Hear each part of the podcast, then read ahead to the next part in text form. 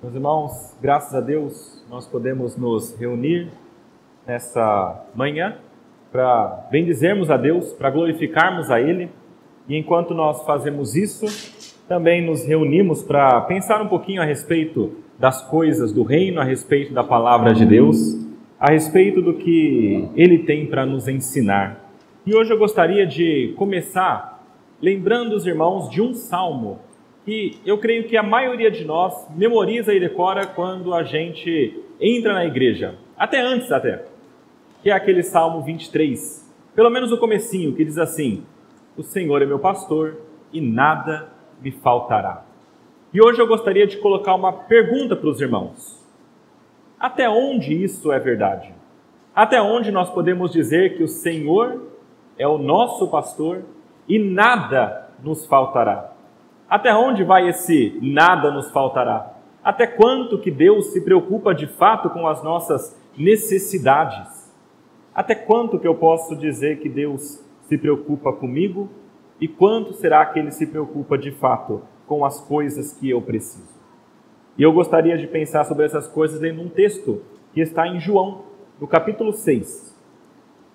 Nós leremos um texto de João que relata um daqueles mais ah, bem atestados e conhecidos ah, milagres de Jesus. Talvez muitos de vocês conheçam, é aquele milagre da multiplicação dos pães e dos peixes. João 6, capítulos, ah, capítulo 6, versículos 1 até o versículo 15.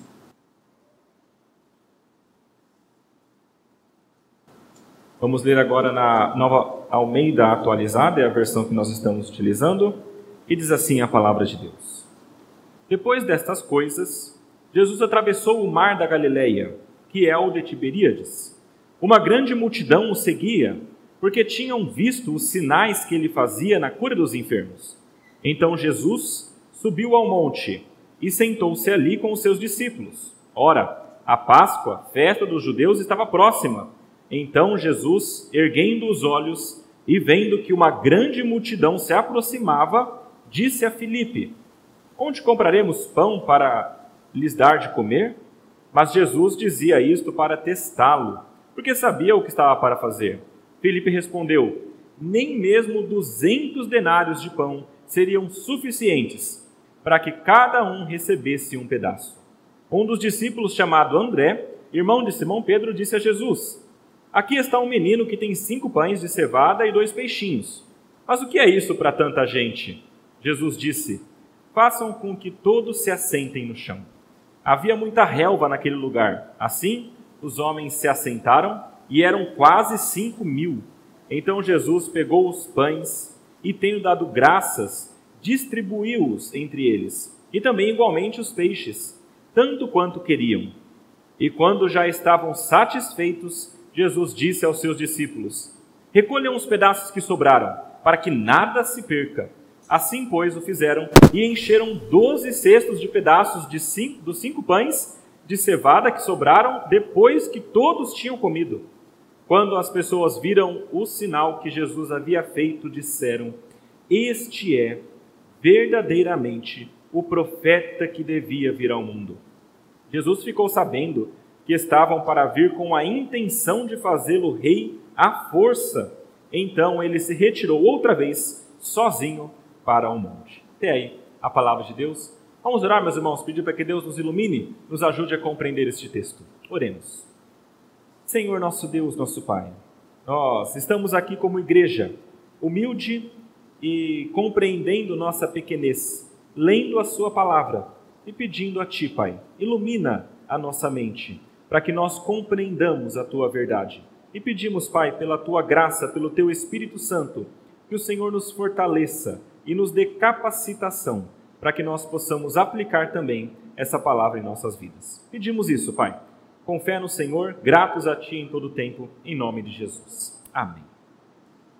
Meus irmãos, só para que nós possamos compreender bem o que está acontecendo aqui, eu gostaria de lembrar aos irmãos o que está acontecendo, o que, que, que, que houve no capítulo 5 para a gente entender o capítulo 6. Se vocês já ouviram os últimos sermões que eu preguei em João, eu preguei no capítulo 5 justamente, falando algumas coisas sobre Jesus. No capítulo 5, Jesus fala muito sobre quem ele é. E ele deixa muito claro, numa luta, em um embate com os judeus, que ele é o Filho de Deus, ele é tão poderoso quanto Deus Pai, mas ele não é igual ao Deus Pai, porque ele é o Deus Filho, e este Jesus, que é o Deus Filho, ele tem poder sobre a vida eterna e ele tem poder sobre o julgamento. E ele mostra isso com a, a diversos argumentos com aqueles judeus, e ele chega a um ponto no capítulo 5 que ele entende possivelmente que os judeus não vão crer naquilo que ele está falando. E então ele diz que há alguém que testemunha sobre ele, e este alguém é Deus. E Deus testemunha que Jesus é o filho dele por meio de algumas coisas. Uma delas são os milagres. No capítulo 5, Jesus deixa muito claro para nós que os seus milagres, que as suas obras mostram e testificam que ele é o Filho de Deus. Nesse mesmo capítulo 5, Jesus diz que ele fez já muita coisa, mas ele ainda faria coisas maiores, mais grandiosas. Ele havia acabado de curar um homem que estava coxo há 38 anos. Era um homem que tinha uma doença e não conseguia andar fazia 38 anos. E Jesus vai simplesmente, olha para aquele homem e diz: Ok, levanta, pega teu leito e anda. E aquele homem saiu andando. Esse era um milagre grandioso. Mas Jesus diz que outros maiores ele faria. E esse é um destes. Este milagre da multiplicação de pães, nós veremos que é um milagre grandioso, e este é um desses grandes milagres que Jesus fez para mostrar claramente que ele é de fato o Filho de Deus. Bom, então no capítulo 5 ele fala essas coisas, e ele então sai do local que ele estava, no capítulo 5, que era Jerusalém, e então ele vai para este outro local, na Galileia. A gente não sabe se isso aconteceu logo depois, possivelmente não, Possivelmente ele fez algumas outras coisas antes, mas João coloca isso logo depois para ensinar alguma coisa para a gente, para ensinar alguns temas que são unidos entre o capítulo 5 e entre o capítulo 6. E agora, neste local novo, na Galileia, onde havia muitos judeus, mas também havia alguns, alguns gentios, naquele local, ah, ele faz esse outro sinal para demonstrar aquilo que ele já vem demonstrando durante muito tempo. Eu queria que vocês abrissem, meus irmãos, a palavra de vocês, lá em João, no capítulo 20, para a gente ler os versículos 30 e 31. Isso porque a questão dos sinais aqui são muito importantes. E esse milagre da multiplicação dos pães e peixes, é verdade que é um grande milagre feito por Cristo para alimentar o povo, mas ele é chamado de um de um sinal também, porque ele aponta para algo importante. João capítulo 20, versículos 30 e 31. João, quando chega no finalzinho do seu evangelho, ele explica o porquê que ele escreveu o evangelho e ele explica as razões pelas quais ele ah, registrou alguns milagres e outros não. Ele diz claramente que se tudo que Jesus fez fosse registrado, isso não caberia em todos os livros escritos na face da terra. Mas ele registrou alguns para nos mostrar alguma coisa. Versículo 30 fala assim: Na verdade, Jesus fez diante dos seus discípulos muitos outros sinais, que não estão escritos neste livro. Estes, porém, foram registrados para que vocês creiam que Jesus é o Cristo, o Filho de Deus e para que, crendo, tenham vida em seu nome.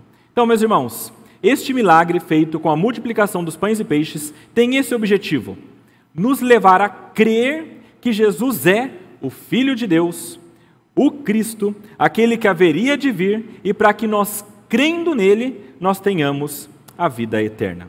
E pensando sobre esse objetivo dos sinais que Jesus fazia, eu queria olhar para esse texto e entender exatamente como este sinal, que aponta que Jesus é o Cristo, o Messias, o Filho de Deus, o Salvador do mundo, de que maneira esse sinal mostra isso. Então, hoje eu gostaria de entender que o sinal da multiplicação de peixes ah, aponta para esse fato, que Jesus é o Cristo, que ele é o Messias, que ele é o Salvador deste mundo, que ele veio enviado por Deus E esse sinal aponta para isso de três maneiras.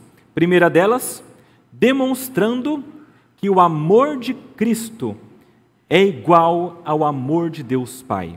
Jesus Cristo tem o amor, a graça, a compaixão que Deus Pai tem. É a mesma coisa. Em segundo lugar, demonstrando que Jesus tem o mesmo poder de Deus Pai. E em terceiro lugar, demonstrando que Jesus é o prometido de Deus e muito superior àqueles que vieram antes dele. Por exemplo, Moisés, Eliseu, Elias e o próprio João Batista que veio um pouquinho antes. Bom, meus irmãos, primeira coisa então que esse sinal, que esse milagre mostra para nós é que Jesus tem o amor a graça e a compaixão igual a de Deus Pai. E isso a gente nota claramente nesse texto, meus irmãos, porque se vocês lerem esse texto com calma, vocês verão que Jesus Cristo está extremamente preocupado com aquelas pessoas, tanto os discípulos quanto aquela multidão que apareceu. Os discípulos, a gente talvez não consiga perceber tão claramente nesse texto, mas os irmãos sabem que ah, existem outros evangelhos que também narram esse mesmo episódio. E veja no versículo 1 que diz o seguinte: Depois dessas coisas, Jesus atravessou o mar da Galileia, que é o de Tiberíades. Jesus, por algum motivo, resolve atravessar o mar da Galileia. É um mar que tem cerca de 21 quilômetros de extensão ah, e 12 de largura, aproximadamente, e ele resolve atravessar esse mar. A pergunta é: qual foi o motivo que levou ele a querer atravessar o mar da Galileia para chegar até a outra margem? Quais foram os fatos que culminaram nisso? O texto de João não deixa muito claro, mas ah, os outros evangelhos mostram isso para nós claramente. Lembra que eu falei que possivelmente ah, Jesus não tinha feito isso logo depois do capítulo 5? Alguma coisa aconteceu no meio? pelo menos duas coisas importantes aconteceram aqui no meio. Primeira delas, João Batista morreu. Lá em Mateus, no capítulo 14, versículos de 1 a 12, fala sobre isso.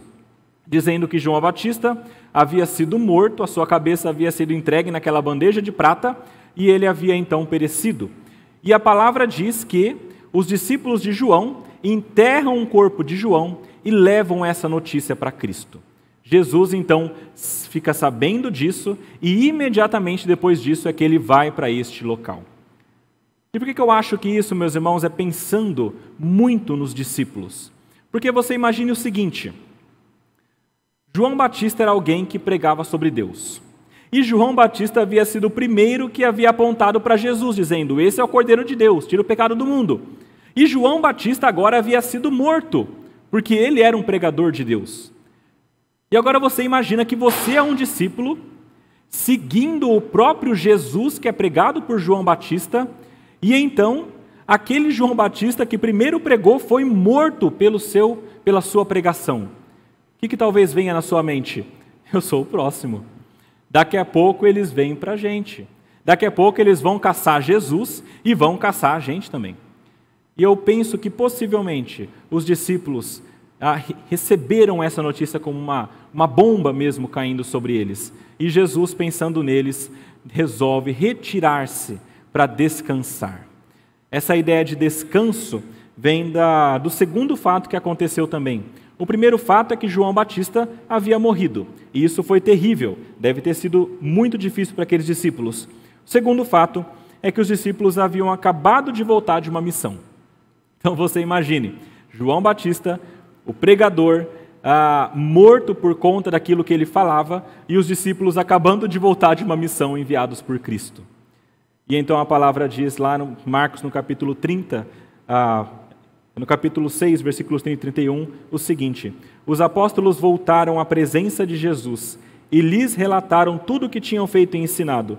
E no versículo 31, Jesus ah, lhes disse: Venham repousar um pouco, à parte, num lugar deserto.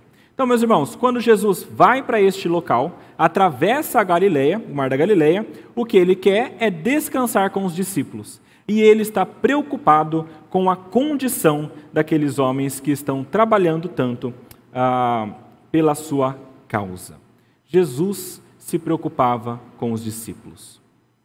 não só com os discípulos, mas ele se preocupava muito com aquela multidão.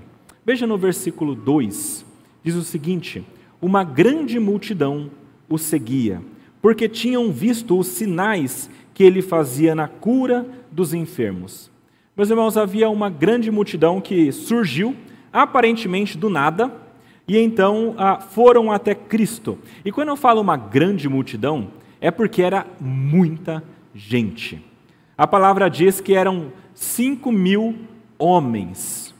E nos evangelhos sinóticos, ah, que não são aquele que é João, né, Mateus, Marcos e Lucas, que são aqueles que narram um pouco mais de maneira parecida, esses evangelhos mostram que eram 5 mil homens, fora mulheres e crianças.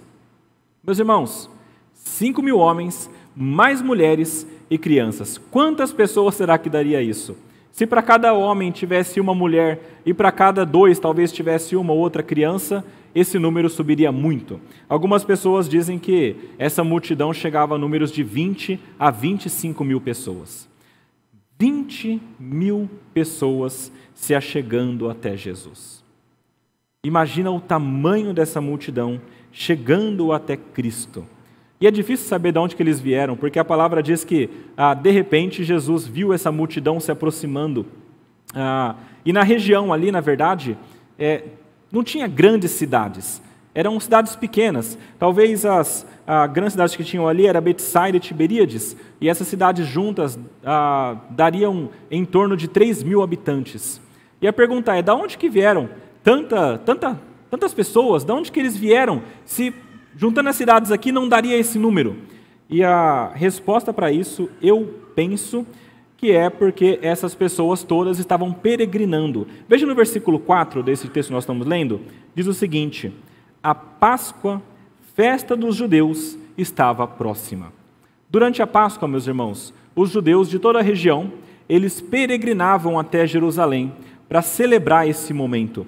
E então é possível que essa grande multidão viesse peregrinando das cidades do norte, daqueles locais mais longínquos, até Jerusalém. E eles estavam em um local, ali no mar da Galileia, que era caminho. E então, possivelmente, essa multidão foi se juntando, se reunindo, reunindo, passou no mar da Galileia e ouviu falar: Jesus está aqui.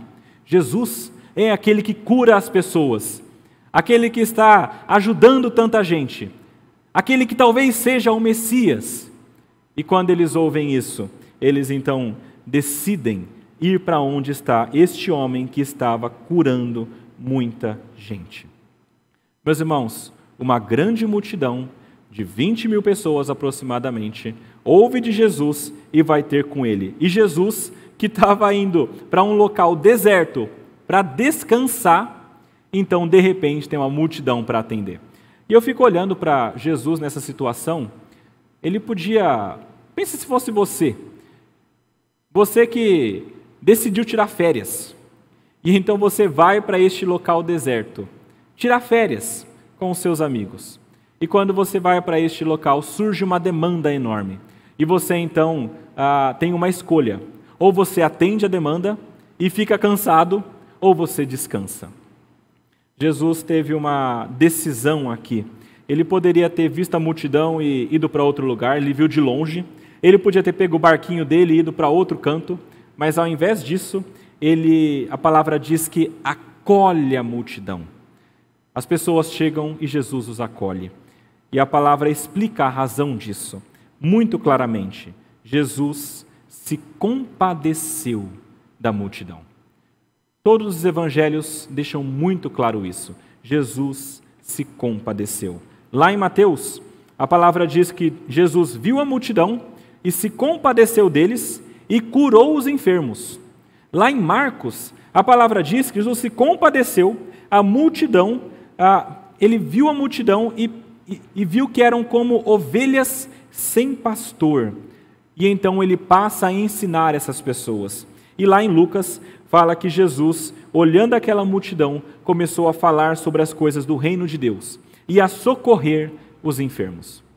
Meus irmãos, vejam que Jesus aqui, ele mostra uma preocupação enorme com aquelas pessoas que ele nunca tinha visto na vida. Com aquelas pessoas que vieram de vários locais que estavam necessitadas, ele percebe isso e então ele se comove pelas necessidades deles. E uma das maneiras que ele mostra isso é com a sua preocupação com as necessidades físicas daquele povo.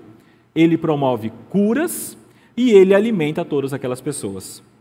E, e, eu acho importante a gente olhar isso aqui, meus irmãos, porque ah, veja que muitas vezes, talvez porque nós olhamos muito para frente, para a eternidade, ah, para as realidades que virão, e lembramos que Deus é espiritual e que a vida espiritual é muito importante, e talvez por isso, muitas vezes, nós deixemos de lado a importância também da vida física. E é possível que, nesse entendimento, nós acabemos ah, pensando que Deus não se importa tanto com as nossas necessidades físicas. Mas aqui, claramente, Jesus olha para aquelas pessoas e se preocupa com as suas necessidades físicas. É verdade, meus irmãos, que a questão espiritual é mais importante em termos e ela é muito necessária para nós. Muito mais necessária. Afinal, a palavra diz que é que, que adianta a gente ganhar o mundo inteiro e perder a alma? Não importa muito esse mundo se nós perdermos nossa alma. Mas quando nós temos nossa alma salva, é importante que nós também tenhamos aquelas nossas necessidades deste mundo físicas supridas. E Deus tem uma, uma consideração importante com relação à parte física do homem. Ele se importa com o corpo. Meus irmãos, já pensaram que a, a, o plano final de Deus é salvar o seu povo e levar para morar com Ele? E essa moradia com Ele não é uma moradia simplesmente espiritual, mas que o plano de Deus é ressuscitar as pessoas, trazerem a, trazer a vida de novo os seus corpos, para que eles, de corpo e alma, vivam eternamente no paraíso.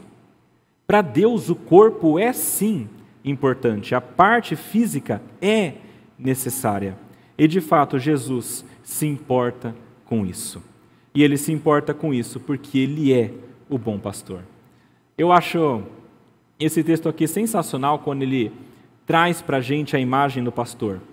Ah, lá em Marcos, a gente viu que Jesus chega, olha aquela multidão e pensa que eles parecem como ovelhas que não têm pastor. Isso aqui já começa a acender uma luz. Será então que Jesus aqui está querendo dizer que ele é o pastor dessas pessoas? Eu creio que sim. E eu creio que isso fica mais nítido ainda, e isso é uma coisa que eu vejo aqui, eu não consigo tirar da minha mente, mas eu vejo que esse texto tem muitos paralelos com o Salmo 23, que eu li no comecinho. Ah, não li, mas eu recitei primeira, a primeira parte dele dizendo que o Senhor meu pastor, não me faltará. Mas observe como que esse texto tem algumas similaridades com isso.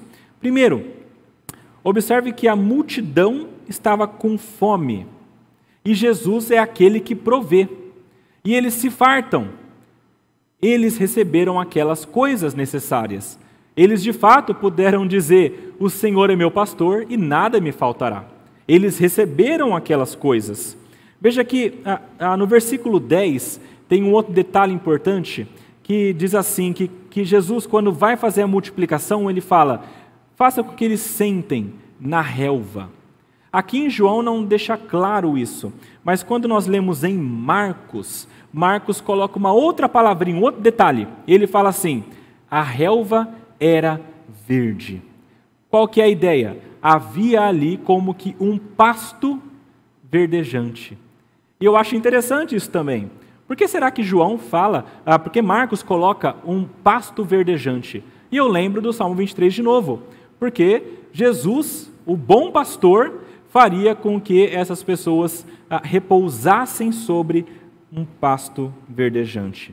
E veja que no finalzinho ainda, nesse texto, ele cura essas pessoas e ensina sobre o reino de Deus. E esse ensinamento todo e essa cura toda, eu não posso deixar de lembrar do Salmo 23, quando diz que Deus refrigera a nossa alma e nos guia pelas veredas da justiça.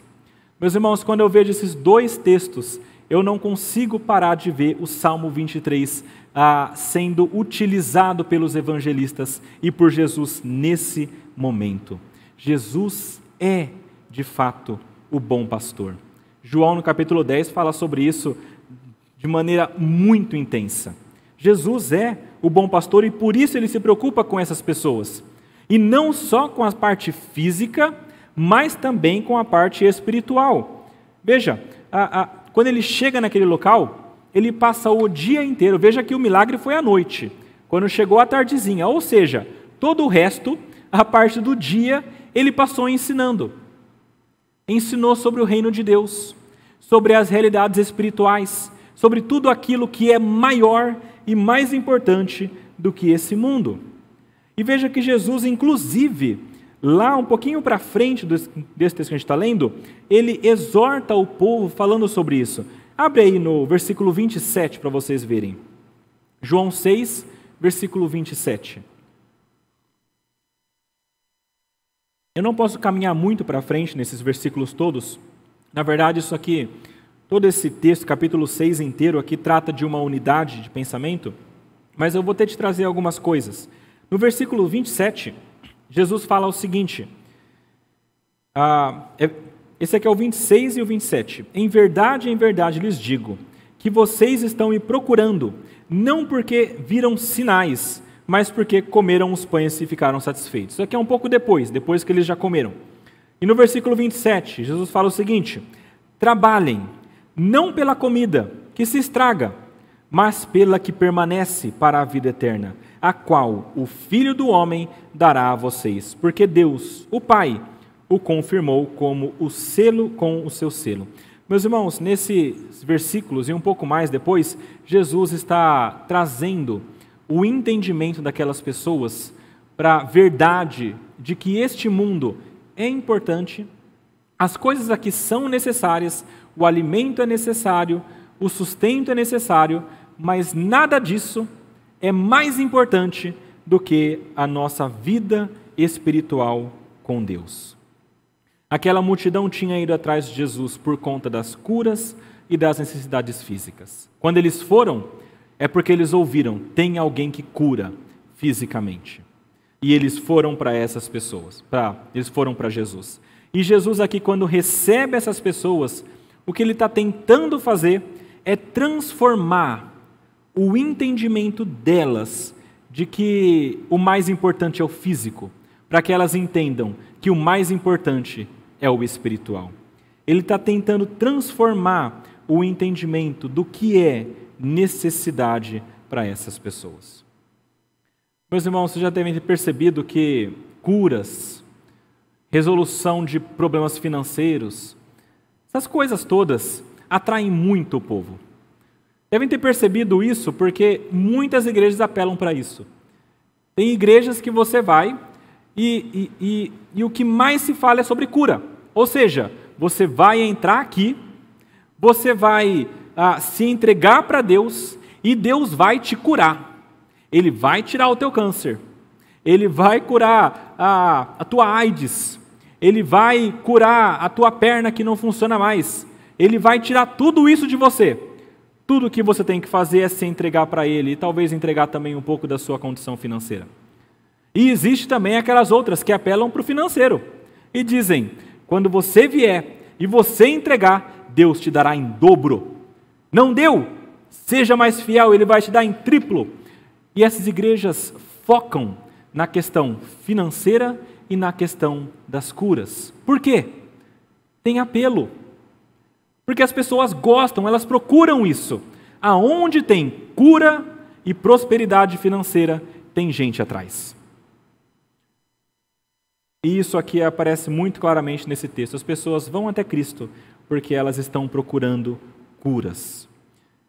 Jesus, de fato, meus irmãos, pode dar essas coisas. Veja que muita gente que se achega a Cristo tinha uma vida de uma maneira e depois tem de outra. Eles muitas vezes chegam na igreja, conhecem a Cristo de verdade com uma condição financeira e depois muda. Por que, que muda? Porque Deus trabalha na vida dessa pessoa. Aquele que bebia não bebe mais, então parou de gastar com cachaça. Aquela pessoa que jogava não joga mais. Aquela que era irresponsável não é mais irresponsável, agora ela trabalha com honra para Deus e ela recebe o fruto disso. E Deus abençoa, Salmo 127, 128.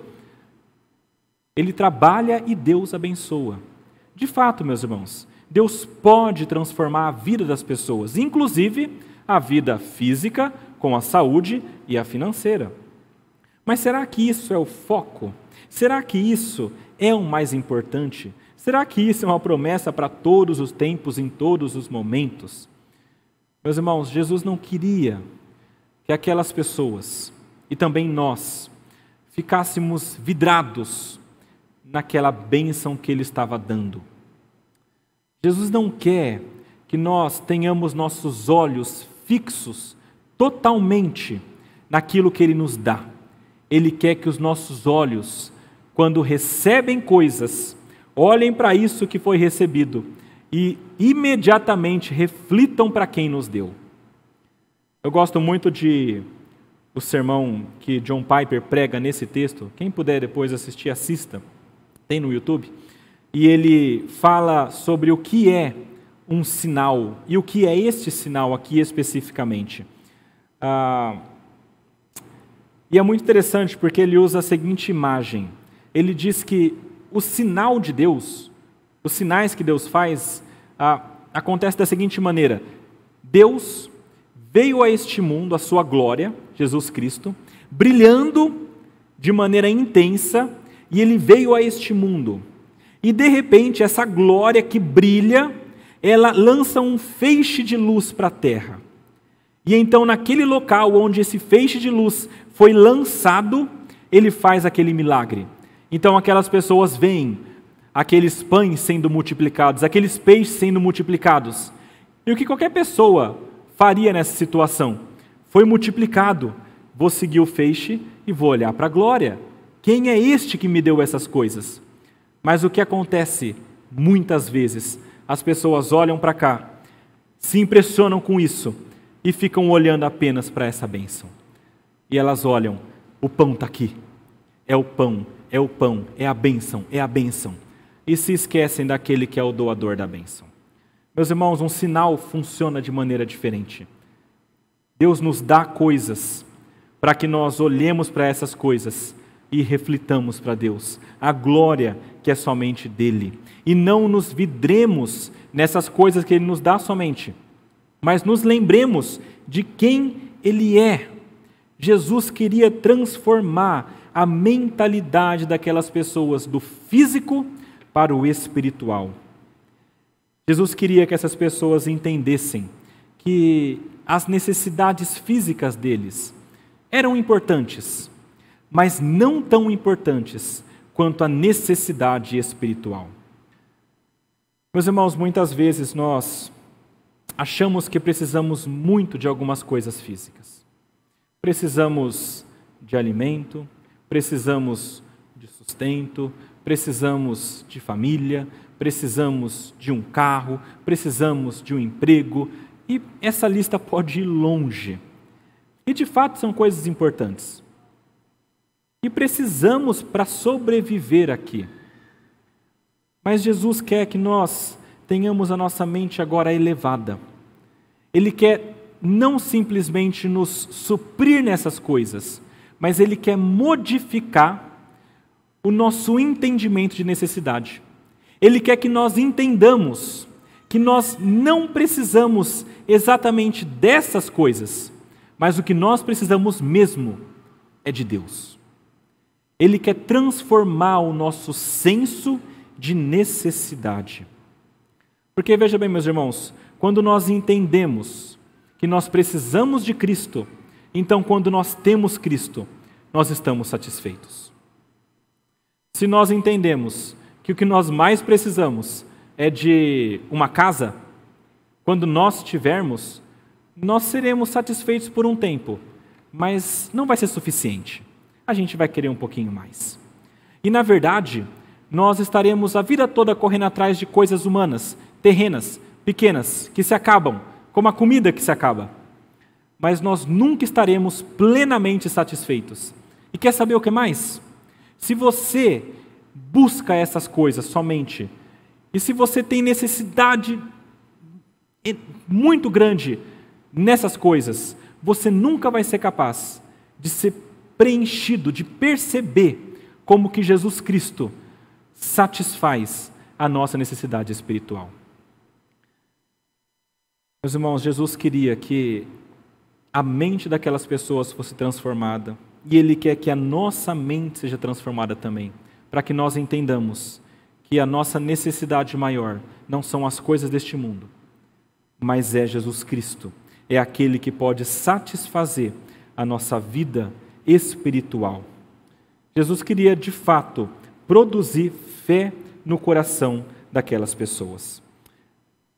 João capítulo 6, versículo 29, Jesus diz assim: Que a obra de Deus é esta, que vocês creiam naquele que ele enviou.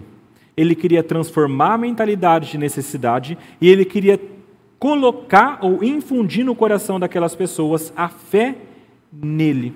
E ele mostra isso nesse texto também. Veja aqui no capítulo 6 do nosso texto, é, é, no versículo 5 ao 9, Jesus faz uma pergunta para Filipe. E eu acho bem interessante, porque a palavra diz que Jesus olha para Filipe e, e quando ele pergunta isso, ele não está perguntando porque ele não sabe. Ele pergunta porque ele quer testar. Então ele olha para Filipe e diz: Filipe, está vindo aí a multidão. Onde compraremos pão para lhes dar de comer? Quando ele faz essa pergunta, o objetivo de Cristo é, é levar Filipe a um entendimento e a uma resposta de fé. Não é porque ele não sabe, não é porque ele não pode, mas é porque ele quer levar Filipe a uma compreensão e a uma fé que ele ainda não tinha. Ele faz isso várias vezes nos evangelhos. Ele pergunta: Quer ser curado? O que você quer que eu faça por você? Será que é isso que você quer? E aí as pessoas respondem. E depende da resposta da pessoa, é com fé ou não é. Com Felipe aqui, aparentemente, ele reprovou nesse teste. Aparentemente, Felipe, ao invés de responder, Jesus, o Senhor é poderoso, o Senhor sabe aonde achar comida, o Senhor pode fazer o que o Senhor quiser. Ele fala: Olha, lugar eu não sei e se for é muito caro. Basicamente isso. Quando Jesus faz essa pergunta, ele quer transformar o coração daquele homem também. Meus irmãos, duas coisas que essa primeira parte mostra para nós é que Jesus quer que nós entendamos que a nossa necessidade espiritual é muito mais importante do que a nossa necessidade física. E quando nós transformamos isso na nossa mente, então nós podemos desfrutar de verdade dessa satisfação que vem de Deus. Volte e meia eu estou aconselhando pessoas ah, ali no gabinete e muitas vezes eu recebo ah, questionamentos mais ou menos assim: Pastor, ah, eu, eu, eu quero ser satisfeito em Cristo, mas parece que eu não estou conseguindo. Parece que eu estou buscando, mas não está sendo suficiente. E muitas vezes eu me sinto como que seco, como que, como que se eu não tivesse satisfação em Cristo. E aí, ah, muitas vezes, a conversa tem que tomar um rumo mais ou menos assim: ok, o grande problema é que você está querendo satisfazer as suas necessidades físicas deste mundo com Cristo. E o que você deve fazer, na verdade, é transformar o que você acha que é necessidade. Você não precisa disso deste mundo, você precisa de Cristo. Meu irmão, se você ainda não está conseguindo encontrar satisfação em Jesus, pensa nisso. Qual é a sua necessidade de verdade? Ou o que você acha que você precisa? Se você estiver buscando satisfação de coisas deste mundo em Cristo, é possível que Ele dê, mas você não vai ter a satisfação eterna e espiritual que Ele pode te dar. Meus irmãos, primeira maneira como esse texto mostra para nós que Jesus Cristo, então, é ah, o Messias, o Todo-Poderoso, é porque Ele tem o mesmo amor e, o, e a graça e a misericórdia de Deus Pai. As outras partes são menores, tá bom, meus irmãos? Não se preocupem tanto com isso. Segunda maneira que esse milagre aponta para essa realidade é demonstrando que Jesus tem o poder, o mesmo poder de Deus Pai. Meus irmãos, esse milagre aqui, ele é um dos mais bem atestados que tem na palavra de Deus. Primeiro, porque ele é o único que tem nos quatro evangelhos. Qualquer outro milagre você vai encontrar ou em João ou nos sinóticos. Até a hora que Jesus morre ah, na cruz, na paixão, de, na paixão de Cristo. mas é o único que aparece nos quatro com os quatro evangelistas. Este é um sinal extremamente público. Muitos sinais acontecem com algumas pessoas, uma pessoa vê, a outra uh, percebe, a outra testemunha tal. Este aqui são 20 mil pessoas assistindo. E é um sinal que é extremamente impossível de ser realizado e fingido por qualquer outra pessoa. É por isso que esse sinal, quando ele é feito por Cristo, mostra que Jesus é tão poderoso quanto o Pai. Eu não sei se vocês já viram ah, ah, mágicos. Antigamente acho que era mais comum, mas ainda tem, se você procurar no YouTube, você vai encontrar mágicos fazendo suas performances. Eu acho muito interessante porque o mágico, quando ele vai fazer a, o seu truque, o seu ato, antes de fazer, ele faz algumas coisas para mostrar como aquele ato é grande. Então, se for um truque de cartas, ele vai mostrar o baralho, esse aqui é um baralho comum, veja bem, eu não tenho nada na manga, não tem nada aqui, e então ele faz a sua mágica.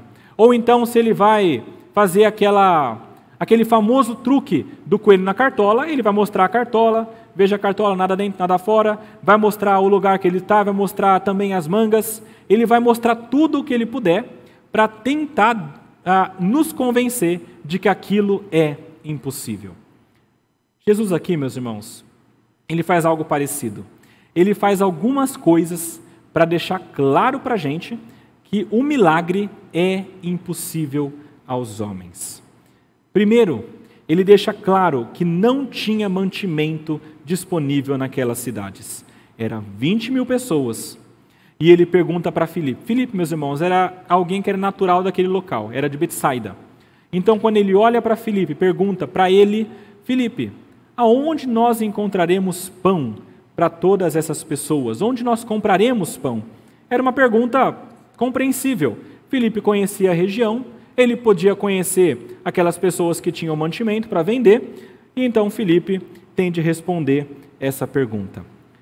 Mas irmãos, pensem no seguinte: imagina que são 20 mil pessoas, já é de tarde para noite, e então eles têm que encontrar 20 mil pães, pães do nada. Eu penso que isso aqui é difícil hoje, em pleno século 21, em São Paulo, na capital. Se chegar por volta das 7 horas da noite e você for na padaria e pedir para a pessoa, você pode me ver, por favor, 20 mil pãezinhos? É, possivelmente ele vai rir da sua cara e ele vai falar: tudo bem, eu posso te conseguir para amanhã ou depois de amanhã. Você pode até procurar em outras padarias tentar juntar. Dificilmente você vai conseguir. Se você conseguir, é porque a gente tem muita padaria em São Paulo. Mas aqui, neste local, meus irmãos, isso aqui é muito difícil. Seria impossível eles conseguirem um local para conseguir comprar isso aqui. Não só um local. Não havia dinheiro suficiente.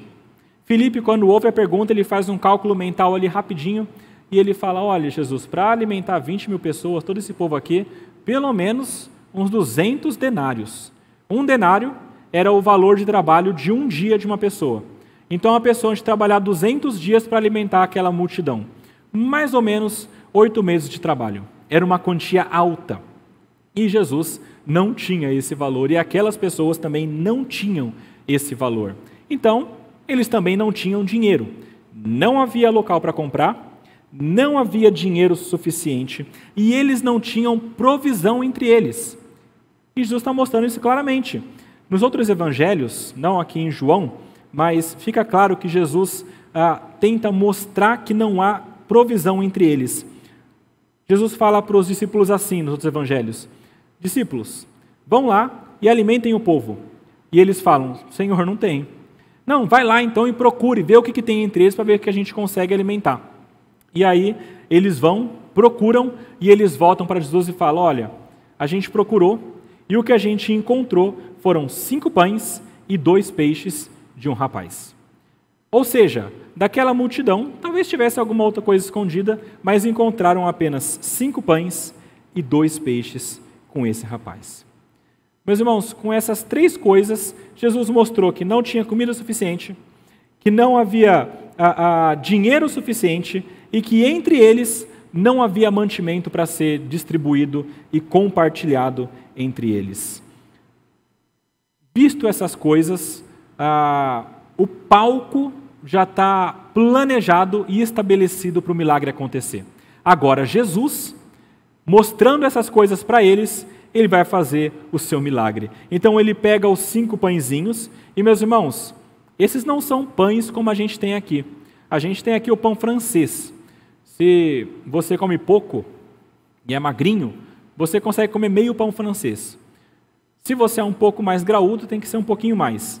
Neste aqui eram pães de cevada. Cevada, primeiro, que não era o trigo, era um grão inferior usado para animais e para pessoas pobres. Então, a pessoa pobre pegava a cevada e fazia o pão. O pão de cevada não era aquele pão grande e, e, e, e que enchia, ele era como se fosse uma bolacha, ah, bem chata e talvez até um pouquinho dura.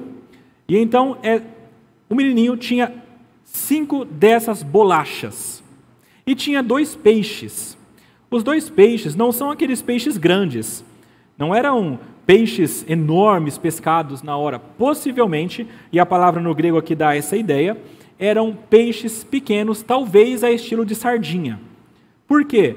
Pegava então uma pessoa só, os cinco pãezinhos, pegava a sardinha, que talvez tivesse um pouquinho de sal ah, e tivesse em conserva, e colocava no pão para dar um gosto. Então comia o pãozinho, que era aquela bolacha, com as sardinhas. Era isso. Cinco pães, bolachas pequenos, duas sardinhas. Basicamente é o que eles tinham. E então Jesus pega essas coisas, ele abençoa, agradece, olhando para cima, e coloca no local e diz: comam.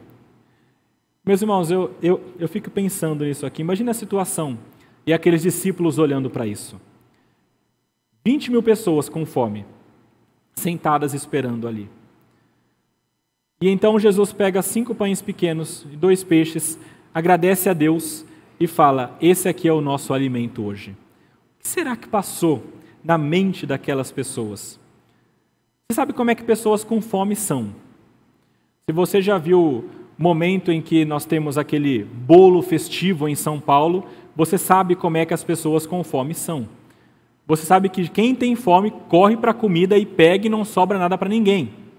Uma pessoa com fome ia pegar tudo isso que está correndo. Mas, impressionantemente, milagrosamente, os discípulos pegam aqueles pães partidos e começam a distribuir. E eu não sei como isso acontece, mas eles começam a entregar. E as pessoas começam a pegar e a comer. E a palavra diz que no final eles estão fartos. Eles comeram até não terem mais necessidade. Acabou a fome com cinco pães, bolachas pequenos e dois peixinhos. Meus irmãos, Jesus é poderoso demais para ter transformado essa pequena quantidade de comida em tudo isso. Ele tem um grande poder. É o mesmo Jesus que em João no capítulo 1, no versículo 1, diz que criou o mundo, que sem ele nada do que foi feito haveria. É este Jesus que criou o mundo que agora mostra o seu poder, criando do nada também pães e peixes para satisfazer aquelas pessoas. E meus irmãos, é muito importante a gente entender isso.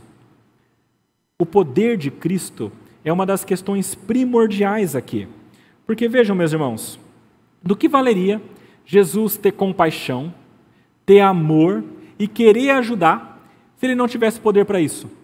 Ele iria então ter compaixão, se preocupar com aquelas pessoas e as pessoas estão morrendo e diria: Eu não posso fazer nada. Quantas vezes você já fez isso? Aquele ente querido, aquela pessoa que você ama, que você gosta, precisa de alguma coisa e você tem compaixão, se comove por dentro e você quer ajudar, e aí você olha você não tem condição para fazer isso. Meus irmãos, Jesus, ele tinha condição. Ele não é apenas cheio de graça e misericórdia, mas ele tem recursos infindáveis. E quando esse milagre acontece, isso mostra para nós claramente que os discípulos não entendiam para isso, não entendiam isso.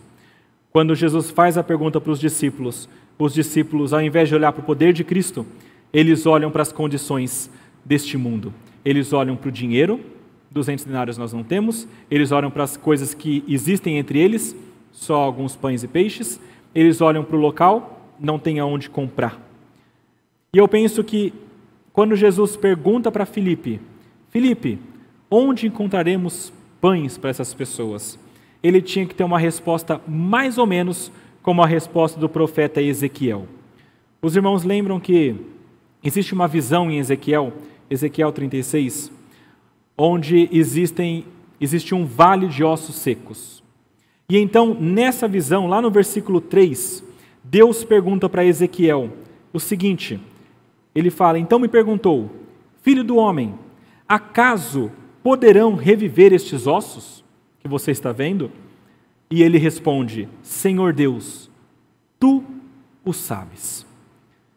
Talvez uma resposta mais ou menos como essa tinha de ter saído da boca de Filipe. Ele devia dizer: Senhor, é o Senhor que pode fazer isso.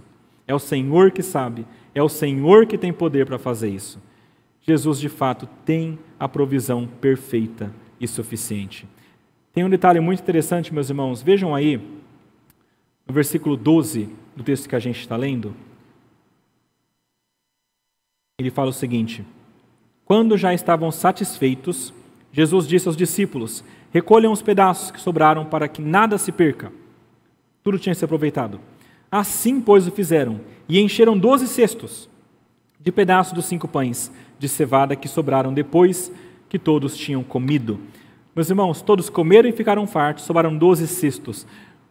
Muitos se perguntam o que são esses doze, por que doze cestos?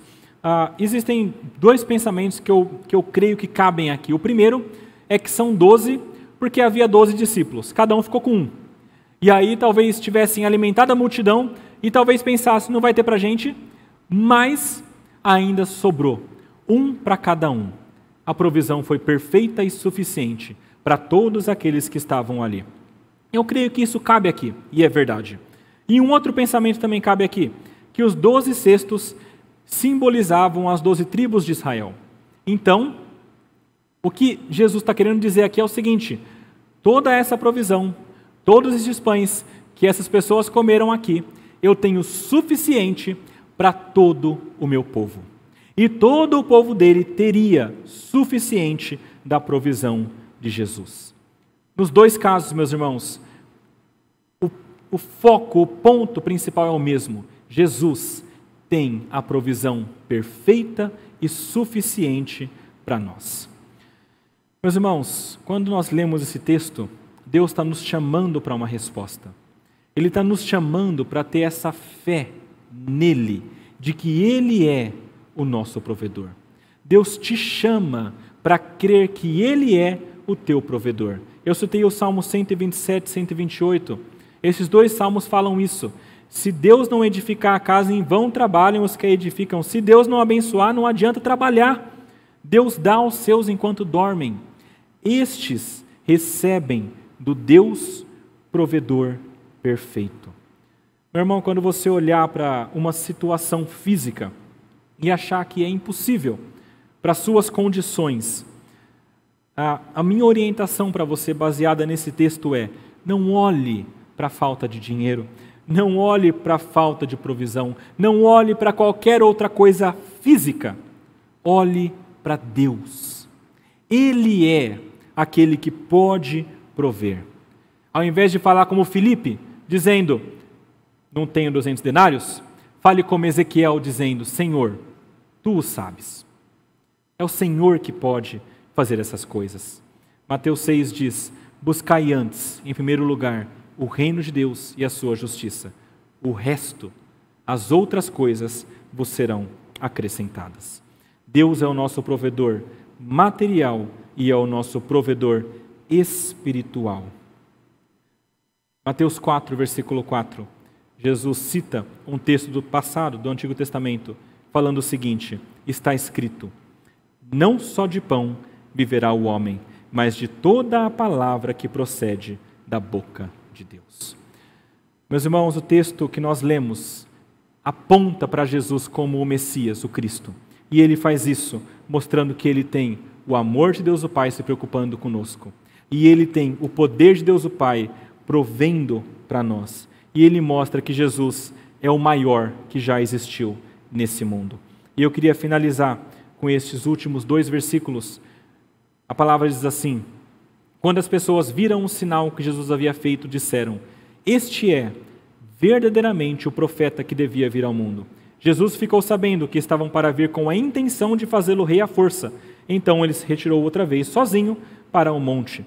Havia uma expectativa, meus irmãos, da chegada do Messias, e esse povo todo, durante a Páscoa, ficava bastante exaltado. E talvez pensasse: será que é agora que o Messias vem?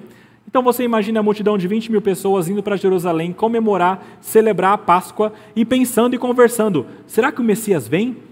E a multidão sempre retroalimenta algumas expectativas.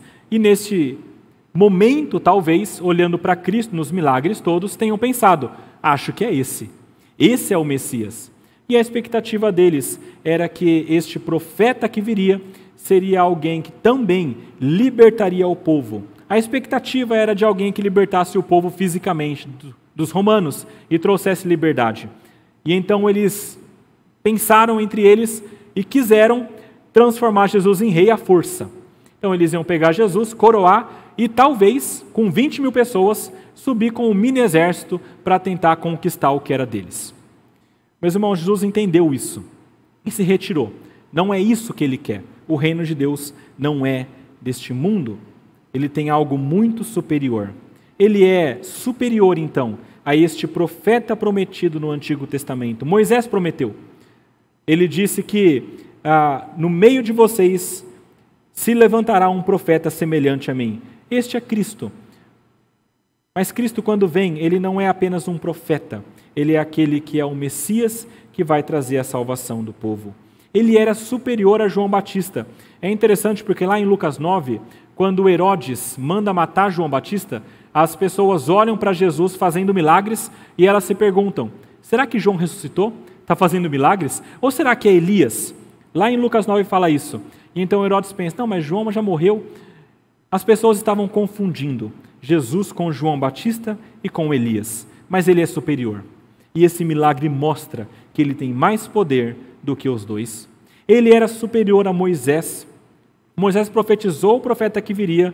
Moisés apontou para Jesus. Moisés deu o maná no deserto, que era o pão que veio no passado. E Jesus agora vem e dá este pão naquele momento, e mais para frente ele fala: Eu sou o pão da vida. Esse Jesus é o próprio pão da vida, superior também a Moisés. E ele era superior também a um grande profeta do passado, Eliseu. E eu cito Eliseu porque existe uma, um milagre feito por Eliseu no passado que é parecido com esse. Depois vocês podem ler em casa, 2 Reis, capítulo 4, versículo 42 a 44. Nesse texto, Eliseu faz um milagre. Ele faz 20 pães de cevada e espigas verdes alimentarem 100 homens. Impressionante. E neste momento é o servo que leva essas coisas para que aquelas pessoas fossem alimentadas. Ah, meus irmãos, duas coisas para notar aqui. O servo, lá de Segunda Reis, é aquele que leva o alimento. Aqui nesse texto é um menino. Menino também poderia aqui ser traduzido para servo. Possivelmente há uma relação entre os dois textos. E naquele tempo havia sido multiplicado para 100 pessoas. Aqui Jesus multiplicou muito menos coisa para muita mais gente. O poder dele era maior. Meus irmãos, com tudo isso que eu trouxe para vocês aqui, eu queria que nós entendêssemos claramente o propósito deste sinal. Este sinal que aconteceu, esse milagre, tinha o propósito específico de mostrar que Jesus é o Cristo. Ele é o Messias, ele é o Filho de Deus, ele é o Salvador do mundo. E ele tinha o propósito de fazer isso de três maneiras: mostrando que Jesus tem o amor, a graça e a compaixão de Deus Pai, mostrando que Jesus tem o poder de Deus Pai e mostrando que Jesus é o prometido de Deus, superior a estes homens todos: Moisés, Eliseu Elias, João Batista e todos os outros que surgirem. Jesus Cristo, meus irmãos, é aquele único que pode de fato suprir nossas necessidades físicas e espirituais. Olhemos para Cristo sempre, entendendo que nós precisamos dele. Vamos fazer uma oração, pedir para que Deus esteja conosco. Senhor nosso Deus, nosso Pai, nós lemos a Sua palavra que mostra a Sua verdade. Agradecemos porque ela aponta para Ti, aponta para Cristo, ela nos mostra quem Jesus é e quem nós somos. Ela nos mostra que nós precisamos de Cristo. Pedimos a Ti, Pai, que o Senhor nos ajude a entender o que é que de fato nós precisamos e nos ajude a buscar isso em Cristo, enquanto nós buscamos a nossa satisfação espiritual em Cristo, o pão da vida. Nós rogamos a Ti que o Senhor também nos supra com as nossas necessidades físicas. Dá-nos o pão de cada dia. Ajude-nos, Pai, a termos sustento. Abençoe, Pai, o nosso trabalho e que com isso tudo nós possamos olhar para Ti, não para as bênçãos somente, mas para Ti e glorificar ao Senhor. Essas coisas nós pedimos e agradecemos em nome de Jesus. Amém.